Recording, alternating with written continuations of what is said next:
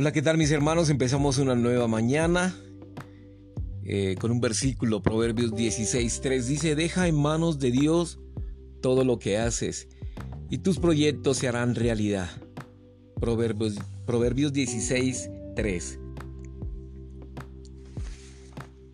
El espíritu da fin a nuestro hombre exterior, nuestro yo, nuestra manera natural de ser por medio del elemento aniquilador de la cruz que se halla en el espíritu compuesto, por medio de la disciplina del espíritu, por medio del resplandor de Cristo como espíritu y por medio de la vida de la iglesia, de llevar fruto y de apacentar a los corderos. A fin de tomar medidas con respecto a nuestra manera natural de ser, debemos negar el yo y aplicar el poder aniquilador de la cruz. Necesitamos ver y comprender en nuestra experiencia que el espíritu compuesto y todo inclusivo que está en nuestro espíritu incluye la preciosa muerte de Cristo y la dulzura y eficacia de su muerte, la cual puede aniquilar nuestra manera natural de ser. Éxodo 30, 23, 25, Filipenses 1, 19 y Romanos 8, 13. Cristo, como espíritu compuesto, es nuestro medicamento que nos sana, nos vivifica y mata todas las cosas negativas dentro de nosotros.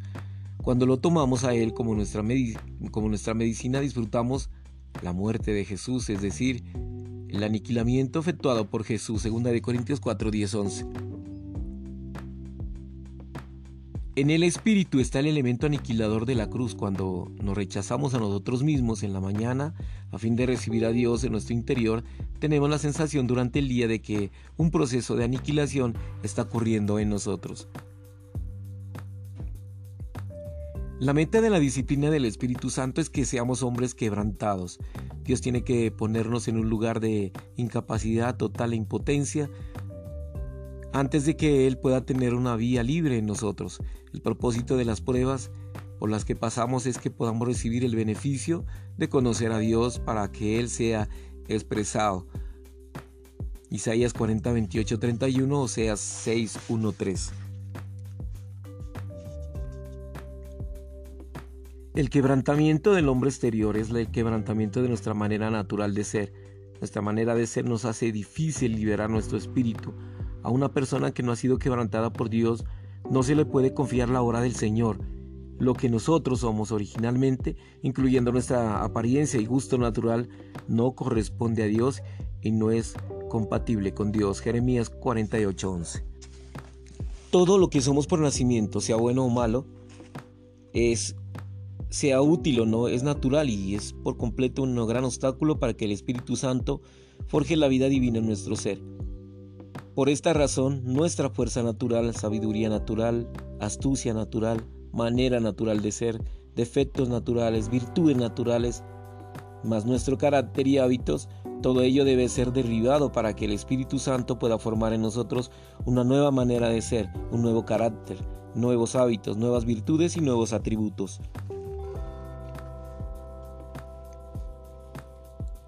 Fin de realizar esta obra de reconstitución, el Espíritu Santo de Dios se mueve dentro de nosotros para iluminarnos, inspirarnos, guiarnos y saturarnos de la vida divina. Él también obra en nuestro entorno para disponer cada detalle, persona, asunto, cosa en nuestra situación, a fin de derribar todos los aspectos de nuestro ser natural, de modo que Él pueda conformarnos a la imagen de Cristo, el Hijo primogénito de Dios, de Romanos 8:28 de 29. Todo en nuestro entorno nos ha sido medido por nuestro Dios. Él ordena todo lo que nos rodea, nos rodea con el único propósito de quebrantar nuestros puntos visibles. Obtusos y duros. Salmo 39, 9, Mateo 19, 10, 20, 30 y Lucas 12, 6. Si el hombre exterior no es quebrantado, el hombre interior no será liberado. El vaso de barro tiene que ser quebrantado antes de que el tesoro pueda ser liberado. Segunda de Corintios 4, 7. Mientras el ungüento esté en el frasco de alabastro, la fragancia no será liberada. Juan 12:3. Una persona que no ha sido quebrantada no puede someterse a otros. Solo aquellos que han experimentado a Cristo como su vida de sumisión conoce la rebeldía propia de su manera natural de ser. Filipenses 2:5-8. Cualquier persona que sea cantanciosa no ha sido quebrantada. Cualquiera que culpe a otro no ha sido quebrantado. Cualquiera que piense ser algo cuando no es nada no ha sido quebrantado. cualquiera que compita con los demás no ha sido quebrantado. Corintios 6, 7, Galatas 5, 25, 26, 6 y 3. Los discípulos oyendo esto se asombraron en gran manera, diciendo, ¿quién pues podrá ser salvo? Y mirándolos Jesús les dijo, para los hombres esto es imposible, mas para Dios todo es posible. Nuestra manera de ser se expresa de muchas formas. Una clase es la de querer ser héroes. Los hermanos y hermanas que tienen esta clase de, o manera de ser tienen que hacer todo de manera impresionante, perfecta y completa. Si han de hablar, tienen que hacerlo de modo sobresaliente o no hablarán. Y también son muy fuertes y rápidos al hacer las cosas. Otro tipo, el antihéroe, no hace nada de modo completo o cabal. En Segunda de Reyes 4 encontramos el relato de una mujer sunamita que hospedó a Eliseo. La Biblia dice, allí estaba una mujer rica que le invitaba insistentemente a que comiera. Entonces cada vez que pasaba por allí, se apartaba del camino y comía allí. Y ella dijo a su marido, ahora sé que este varón que pasa continuamente por nuestra casa es varón santo de Dios. Versículos 8 y 9. Eliseo no dio ningún mensaje ni efectuó milagro alguno. Cada vez que pasaba por allí, se apartaba del camino y comía allí. La mujer identificó que él era varón de Dios por la forma en que él comía. Hoy nos tenemos que preguntar qué impresión reciben de mí los demás. Si el hombre exterior no es quebrantado, la impresión que otros reciban será solamente dar a nuestro hombre exterior. Cada vez que hablemos con otros, les daremos la desagradable sensación de nuestro amor y nuestra terquedad, nuestro orgullo, que somos personas muy sagaces y elocuentes. Puede ser que, lo, que logremos causar una llamada buena impresión. Ni Dios es satisfecho ni la iglesia necesita nuestra así llamada buena impresión.